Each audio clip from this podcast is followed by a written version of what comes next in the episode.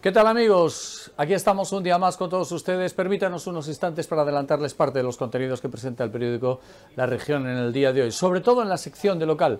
Esto toca viernes, iniciando los primeros compases del mes de diciembre y valorando algunos efectos sumatorios de deudas importantes que tiene el Concello de Ourense con sus propios trabajadores. El periódico destaca hoy que casi un millón de euros es lo que adeuda la institución que preside Jacome, aparte de sus funcionarios, por lo menos a policías y también a bomberos. Lo cuenta Bryce Iglesias.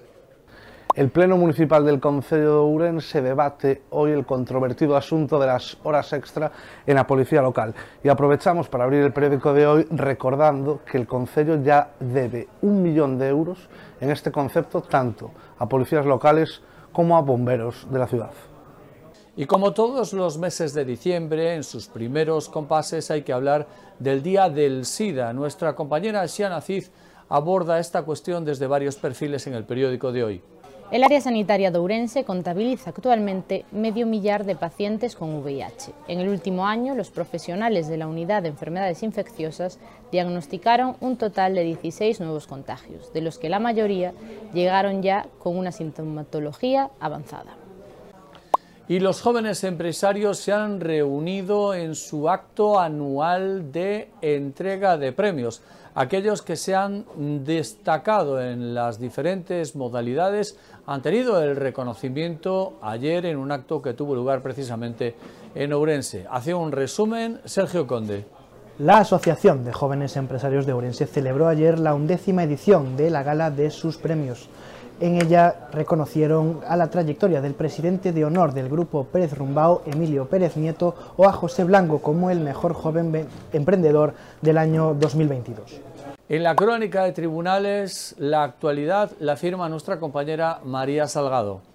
Así es, el juzgado de lo penal 1 de Urense dejó ayer vista para sentencia la causa contra un joven acusado de coaccionar a su exnovia de solo 13 años de edad para que ésta retomara la relación sentimental. Según el escrito de acusación, el enjuiciado habría amenazado a la chica con publicar y enviar a su padre fotos íntimas y también conversaciones. La acusación particular pide una pena de tres años de prisión mientras la Fiscalía solicita una pena de nueve meses de cárcel.